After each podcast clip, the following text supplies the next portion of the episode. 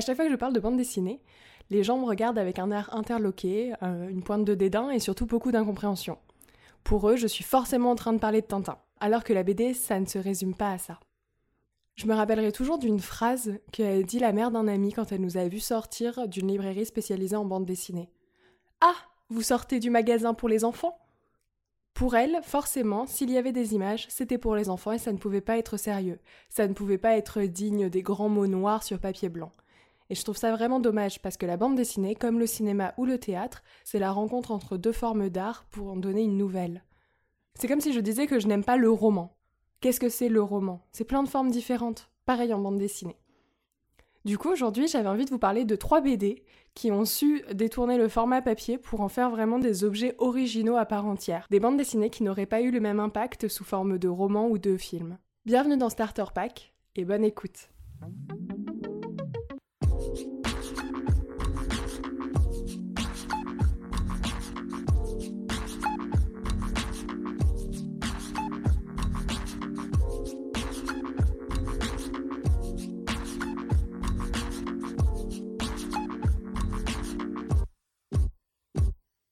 Alors, la toute première BD dont j'ai envie de vous parler, je les ai à côté de moi, elle est assez lourde. Et elle s'appelle L'âge d'or, volume 1, de Cyril Pedrosa et Roxane Moreille. Place à la quatrième de couverture. Le vieux roi est mort. Sa fille Tilda s'apprête à lui succéder, bien décidée à mener les réformes nécessaires pour soulager son peuple, accablé par la famine et l'oppression des seigneurs de la cour. Mais un complot mené par son jeune frère la condamne brusquement à l'exil. Avec le soutien de Prechevalier, le sage Tancred et le loyal Bertil, la princesse déchue décide de reconquérir son royaume. Commence alors pour eux un périple aventureux au cours duquel leur destin se révélera lié à l'âge d'or. Plus qu'une légende, plus qu'une fable, l'âge d'or est un livre perdu au pouvoir si grand qu'il pourrait changer la face du monde. Alors comme indiqué au tout début, c'est un volume 1. Euh, je ne sais pas si le volume 2 est déjà sorti ou non, en tout cas je l'attends avec impatience parce que cette BD est vraiment incroyable. Comme vous l'avez compris à la lecture, euh, on suit le personnage de Tilda, une princesse, euh, dans un royaume médiéval, je dirais un univers presque héroïque fantasy par certains aspects, mais je ne vous en dis pas plus non pour autant. Et donc on va suivre ce personnage dans sa fuite et dans son voyage que je qualifierais d'initiatique, euh, puisqu'elle doit quitter la cour, donc son cocon, pour aller découvrir le monde, découvrir de nouvelles aventures et se confronter en quête d'elle-même à plusieurs périples. Il y a une première chose qui fait l'originalité de cette BD, euh, c'est ses différents degrés de lecture. En effet, on a cette première euh, lecture d'aventure médiévale, mais on a aussi tout un discours politique assez fort dans la bande dessinée, en effet, le personnage de, Tilda s'interroge un petit peu sur euh, les mesures à prendre. Elle a envie de prendre des mesures en fait très sociales. On voit souvent le peuple. Euh, la question du servage est aussi abordée. Bref, euh, tout, ce système-là est remis en question par différents personnages de différentes manières. Et on a aussi un troisième angle qui est celui d'une lecture plus féministe. Le personnage principal donc est une jeune femme qui est évincée du pouvoir par son frère. Euh, c'est pas un choix anodin. Euh, et elle va se retrouver à un moment dans une, petite société qui vit en autarcie, euh, composée de femmes uniquement. ce sont des femmes sachantes, des femmes autonomes, fortes, et Tilda est assez impressionnée par ce système et s'en inspire beaucoup. Donc euh, là aussi, on a cette lecture qui est possible et que je trouve euh, très bienvenue dans un dans une histoire médiévale euh, qui pourrait vite être cliché. Et ce qui fait vraiment, en tout cas pour moi, l'exception de cette bande dessinée, c'est surtout l'usage de ces couleurs. Tout au long du livre, on change de couleur en fonction du paysage, donc du lieu, de l'heure de la journée, mais aussi de l'humeur et des caractères des personnages. Par exemple, le personnage de Tilda est associé à des teintes plutôt roses violacées, alors que son frère est associé à des teintes bleu-vert assez sombres. Euh, on passe en fait d'univers entièrement rouge et or à des univers bleus en fonction de si c'est le matin ou le soir. Et euh, donc chaque lieu comme ça euh, donne des indications par ses couleurs. Ça permet aussi de renforcer le dénouement de l'intrigue Euh, par exemple, lors du complot de son frère, on se retrouve dans le château qui a une seule et même couleur au début, donc plutôt les couleurs de Tilda. Et euh, à la page suivante, on est toujours dans ce château, mais les couleurs ont totalement changé et on est dans les couleurs de son frère. Euh, je trouve que c'est un vrai tour de force d'utiliser les couleurs de cette manière-là, surtout que ça donne lieu à des doubles pages de paysages à couper le souffle parce que le dessin est très fin.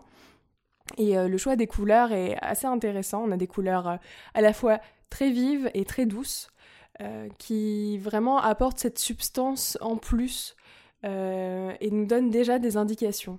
Bref, je vous le recommande chaudement. C'est vraiment une, euh, une, BD qui convient, je pense, à tous les âges et qui, je l'espère, aura rapidement une, une suite tout aussi prenante. Le deuxième livre dont j'avais envie de vous parler, c'est Le dernier des étés, que j'attrape le dernier des étés d'Alfonso Casas, qui est d'un tout autre genre cette fois-ci. Dans le dernier des étés, on suit euh, un personnage principal. Alors, je me demande dans quelle mesure cette bande dessinée n'est pas autobiographique. Je n'ai pas travaillé ce podcast avant de vous en parler, donc euh, j'ai pas vérifié, mais euh, ça me semblerait assez plausible. Donc du coup, on suit un personnage principal, euh, un jeune homme qui doit avoir la trentaine, et qui euh, décide de retourner dans le village où il a passé euh, ses étés de vacances quand il était plus jeune. Donc on suit ce, personnage-là qui emporte avec lui des photos, des photos de lieux emblématiques voilà, de, de, ses souvenirs, et il décide de venir prendre des photos quasiment 20 ans plus tard de, sur place. Si je vous lis la quatrième de couverture, ça donne. Ceci est l'histoire d'un voyage dans le passé, mais vous n'y trouverez pas de machine à remonter le temps ni de professeur folding. Il s'agit simplement de quelqu'un d'ordinaire qui se demande comment aurait été sa vie si, au lieu de suivre un chemin, il en avait choisi un autre. Là aussi, on a un jeu de couleurs dans cette bande dessinée entre les deux temporalités, puisque euh, la temporalité actuelle est dans des teintes bleu-grises euh, associées normalement à la nostalgie à la tristesse, et le passé, par contre, lui, est très coloré, très lumineux et très très très joyeux. Dans ce retour euh, au village et dans cette euh, comparaison des deux temps, on s'aperçoit rapidement que euh, le personnage principal se questionne et questionne un de ses amis d'enfance sur l'homosexualité.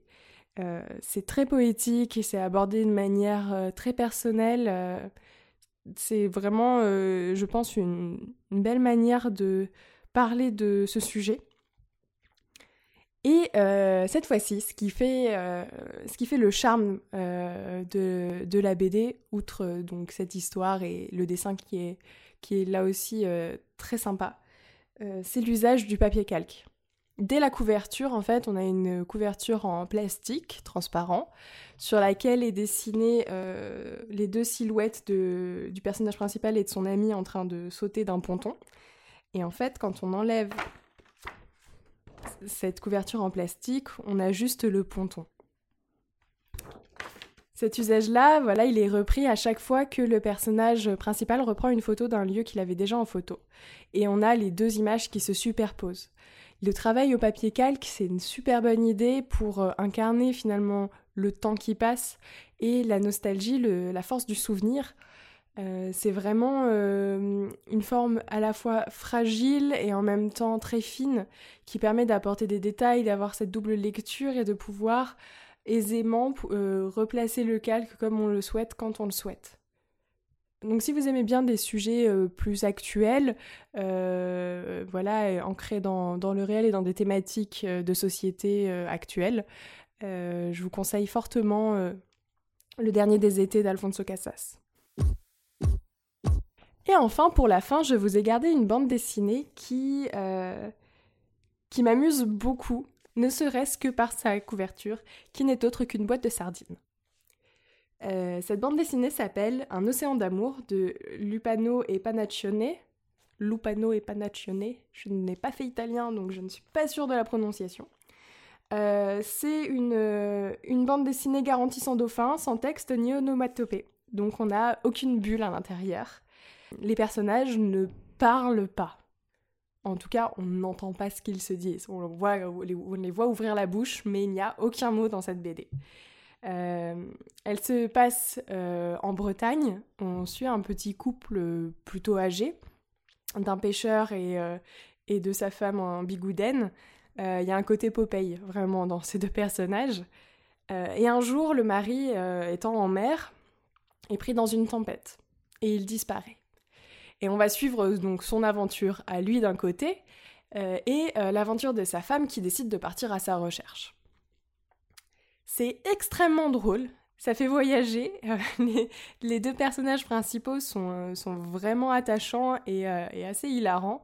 Et le tour de force, là, cette fois-ci, c'est vraiment l'expression des personnages. Ils sont tous extrêmement expressifs, mais avec beaucoup de nuances, ce qui fait qu'on comprend exactement quels sentiments, quelles réactions ils ont à un moment T. Euh, donc euh, là-dessus, euh, vraiment pas besoin de mots, finalement, le dessin se suffit à lui-même. On a des doubles pages, là encore, magnifiques, avec des, paysages, notamment maritimes, voilà, couper le souffle. Et on retrouve des, petits éléments comiques, par exemple une mouette qui fait énormément penser aux mouettes de Gaston Lagaffe. La question aussi de la pollution des océans est abordée avec humour, encore une fois, mais un humour un peu grinçant. c'est c'est vraiment une, une, chouette, une chouette BD d'aventure à petite et grande échelle à la fois, avec ces deux petits bretons qui se retrouvent aux quatre coins du monde. Cette bande dessinée-là, je vous la mets à la fin parce que je pense que euh, elle est un peu plus difficile d'accès si, euh, si vous n'aimez pas du tout la bande dessinée, puisque là, pour le coup, il n'y a vraiment pas de texte et c'est que du dessin. Mais en même temps, euh, c'est c'est mieux qu'un dessin animé, un dessin animé muet. Euh, parce qu'on peut revenir euh, sur euh, les, les, cases autant de fois qu'on veut, s'attarder sur les détails, sur les dessins, revenir trois pages en arrière, repartir trois pages en avant pour bien avoir l'histoire en tête. Et elle se lit toute seule. vraiment, c'est... je regarde... Oui, c'est ça, c'est un peu plus de 200 pages vraiment d'aventure et d'humour et de discours aussi très actuels, une fois encore, sur sur la pollution de nos océans, euh, sur, euh, les questions environnementales, euh, mais vu à travers du prisme de ces deux personnages. Voilà pour ce petit épisode de Starter Pack. J'espère que ça vous a donné envie de lire ces bandes dessinées et de manière plus générale de vous mettre à la BD. Je n'ai pas parlé, je n'ai pas choisi de romans graphiques parce que pour moi, c'est pas des formats qui détonnent plus que ça par rapport à un, roman ou à une BD plus classique, mais euh, si jamais ça vous intéresse, j'ai toute une sélection euh, de côtés euh, que je suis prête à, partager avec vous. Donc n'hésitez pas à me le faire savoir en commentaire. N'hésitez pas non plus à partager vos recommandations littéraires, puisque oui, la bande dessinée, c'est de la littérature. Et j'espère à très bientôt dans le Clo-Clo Club.